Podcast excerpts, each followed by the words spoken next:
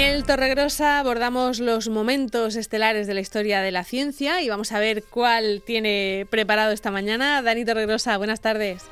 Muy buenas tardes, ¿qué tal? Cuéntanos, ¿cuál, cuál tienes por ahí para, para deslumbrarnos? Bueno, pues uno reciente y auténticamente impresionante, que, que es el aterrizaje de una sonda en un cometa. Una sonda creada por, por, por, la humanidad, por el ser humano. Bueno, y esto sucedió hace poquito, ¿no? Sí, bueno, relativamente poco. Pero esto es una misión que se llevaba ya gestando desde los años 80. Hay gente que no había nacido y luego participó en la misión. Y tuvo éxito, tuvo un, bastante éxito. Se gestó en los 80, pero se aprobó el presupuesto para hacerla en 1993. Y es una misión espacial a cargo de la Agencia eh, Espacial Europea, la ESA, la famosa ESA que sería, sería de las eh, primeras así muy, muy, muy importantes de la ESA, ¿no? Lo digo porque, eh, claro, la, NASA lleva mucho más tiempo, exactamente, la NASA lleva más tiempo funcionando. Bueno, entonces la, la ESA lo propone en los años 80 y tarda un, montón de tiempo en tener presupuesto de verdad para hacerlo, ¿no? Bueno, y se construye y, se, y en marzo de 2004 pues se lanza a bordo de un cohete Ariane 5 la sonda, la sonda que se llama Rosetta, que va acompañada o que iba acompañada de un módulo de descenso que se llama Philae. Ajá. Y lo lanzamos, lo recuerda. Y ahí se pone lo lanzamos en marzo de 2004 y durante 10 años estuvo, exacto, estuvo en órbita, cogió, por así decirlo, impulso, pasó por Marte y se puso como a la carrera al lado de un cometa, de un cometa. O sea, esto, mm, cometa que no es muy grande, y en este caso era el cometa 67P Churyumov-Gerasimenko se llamaba. Vaya nombre. la, gente, la gente lo llamaba coloquialmente Churi. Churi, ah, venga, sí, eso es más fácil. Venga. y esta misión, pues, el cometa Churi, el, el Churyumov-Gerasimenko. Pues esta misión lo que tenía, lo que tenía en mente, la, el objetivo era conocer la composición de los cometas, porque los cometas se sabe que se, se formaron al inicio del sistema solar y quería saberse, pues, oh, bueno, cómo, cómo, qué composición tenía, o a lo mejor si había vida incluso. O sea, si había algún tipo de vida en algún cometa. Dentro del cometa. ¿Y, se eligió este cometa en concreto porque pillaba bien la, eh, por la órbita sí, por hubo un cambio a, última hora, efectivamente, se tuvo que cambiar. Habían dos, había un plan B y este fue el plan B. Y bueno, fue divertido porque este realmente, si alguien busca luego la foto, tiene una forma de patito. Ah, mira. Eh, sí, tiene como, eh, sí, como un patito de goma, o sea, tiene, tiene más o menos esa forma.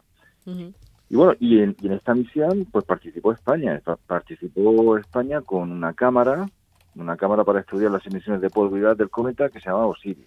Y es 100% creada en, España por el INTA y por el CSIC.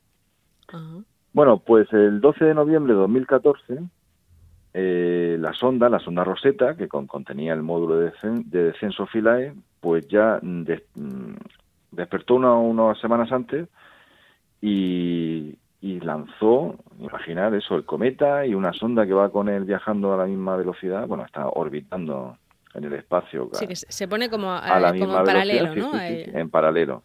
Pues de ahí salió, salió el módulo Philae. Todo esto fue muy emocionante en su momento, lo vimos hace unos seis años, justo por esta época, hoy estamos casi en noviembre. En noviembre. Y bueno, y el tema era que tenía que descender, ponerse encima de la superficie del cometa, que lo hizo y agarrarse con unos arpones. Problema que no se desplegaron bien los arpones, rebotó y cayó en un sitio, Philae, con poca exposición solar, con lo cual las baterías no se pudieron recargar y entró en hibernación. Vale, se quedó ahí dormidito. se quedó ahí un poco, pues eso, ha, habido algún intento, ha hecho algo, pero ahí se quedó. es que lo, veo tan veo tan complicado todos esos cálculos desde la Tierra, ¿no? Porque complicadísimo. claro, la, Rosetta va con, con, todo eso programado desde desde antes. Detrás de eso, efectivamente, no, se va modificando también la trayectoria se puede hacer. Pero vamos, la labor de, ingeniería, de ciencia básica que hay, de ciencia aplicada es impresionante. O sea, estamos hablando de colocar un, un objeto humano en un cometa. Sí. Que viaja a velocidades totalmente, vamos, impresionantes. Bueno, y, a pesar de que a pesar de que rebotara y todo esto, eh, sí, a pesar de que rebotó, Rosetta, claro, bueno, no ya Philae, sino también ya Rosetta, que estuvo alrededor, alrededor, del cometa, ha estado hasta hace cuatro años, pues sí que se consiguieron resultados científicos interesantes. Se consiguió ver que había presencia en el cometa. Este cometa era un, cometa con hielo y también con superficie rocosa, con silicato. Hay otros cometas que son solamente hielo. Con lo cual este había superficie interesante sobre todo lo que hay unos documentos gráficos impresionantes, o sea, se hicieron fotos y se descubrió que había glicina, que es un aminoácido, acetamida, isocienato de metilo, propanal, acetona. Estamos hablando de compuestos orgánicos que, oye, pueden tener mm, importancia, En, en el origen de la vida. Y también se comprobó que el agua de los cometas, y esto fue un hecho, mm, un hecho importante, el agua es diferente a la que tenemos en la Tierra, con lo cual se desmontó la teoría de que el agua de la Tierra proviene de los cometas, seguramente proviene de asteroides, que son distintos, Ajá, de impactos de asteroides, pero no de cometas, parece o por lo menos en este tipo de cometas, que también esto es que nada más que tenemos pruebas de, uno de ellos. Claro, es que es la primera vez y, es la única vez que hemos llegado a, poder posar un, un, instrumento en un cometa, ¿no? En un cometa sí. ¿Y qué ocurrió lo, después, en 2016? Pues en septiembre de 2016 la sonda Rosetta, la que estaba arriba, pues aterrizó en el cometa y finalizó la misión y se apagó. En ese aterrizaje hizo fotografías chulísimas y luego ya pues llegó. Y esto fue un momento muy emocionante para los que hayan participado.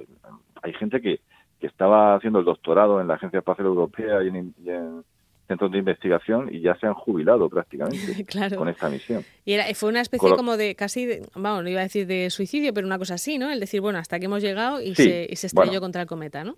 Fin de misión, sí, efectivamente, mm. se estrella y ya se apaga pero que lo mejor.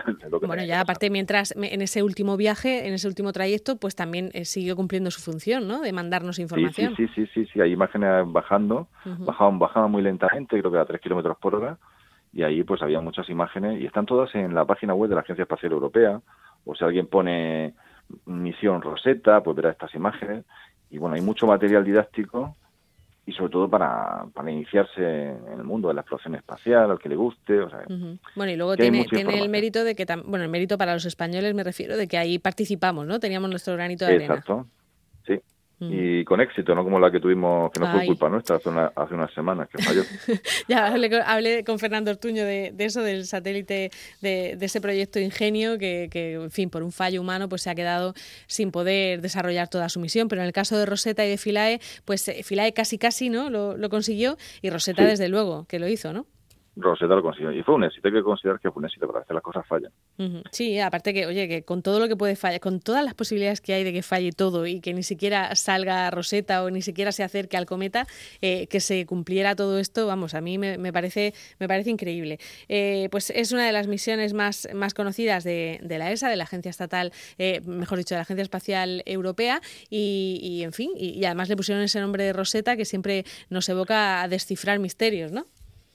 Fue totalmente, vamos, inspirado en la piedra Rosetta, claramente. Muy bien, pues Daniel Torregrosa, muchísimas gracias. Y oye, un, un momento estelar de la ciencia muy moderno, yo creo que es el más moderno que contamos. Sí, es posible, sí. Bueno, y seguiremos contando. O sea que eso demuestra que todavía se pueden eh, producir momentos estelares de la ciencia, que no todos se produjeron en el siglo XIX o, XVIII. Muy bien, Dani. Oye, por cierto, no hemos comentado lo de la biblioteca regional. casi se me pasa, casi se me pasa. que tenemos un, ciclo que está relacionado con, con la ciencia ficción, ¿no? Sí, es una especie de unión entre el ciclo que yo coordino, que es Ciencia, que es de divulgación científica, pero bueno, ahora le metemos literatura.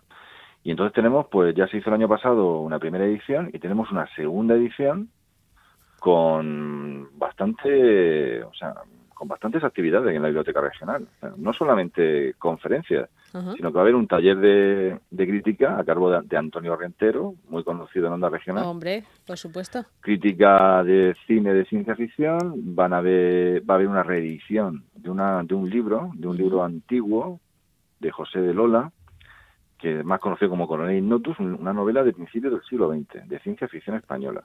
Se va a reeditar, se va a distribuir por bibliotecas, por centros de eh, por centros de educación, en papel, y lleva prólogo de María Martinón, que es la directora del Centro Nacional de, Evolución Humana, que dará, que inaugurará el miércoles 2 la, la, conferencia inaugural, hablará de Ray Bradbury, bueno, y, la vamos a estar viendo hoy seguramente en, muchos programas porque es el aniversario de, la Fundación sí, Atapuerca. El 20, aniversario. O sea que a María Martinón la vamos a, poder ver hoy seguro en, muchos medios y ya saben que tiene esa conferencia programada el miércoles, a las siete y media.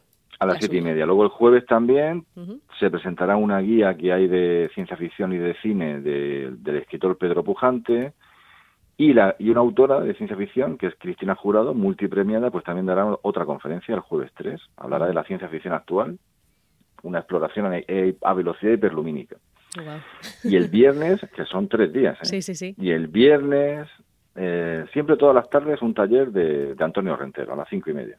Y el viernes a las siete y media se presenta una revista de ciencia ficción de dos murcianas que viven en Londres, que, que la revista se llama Droids and Druids.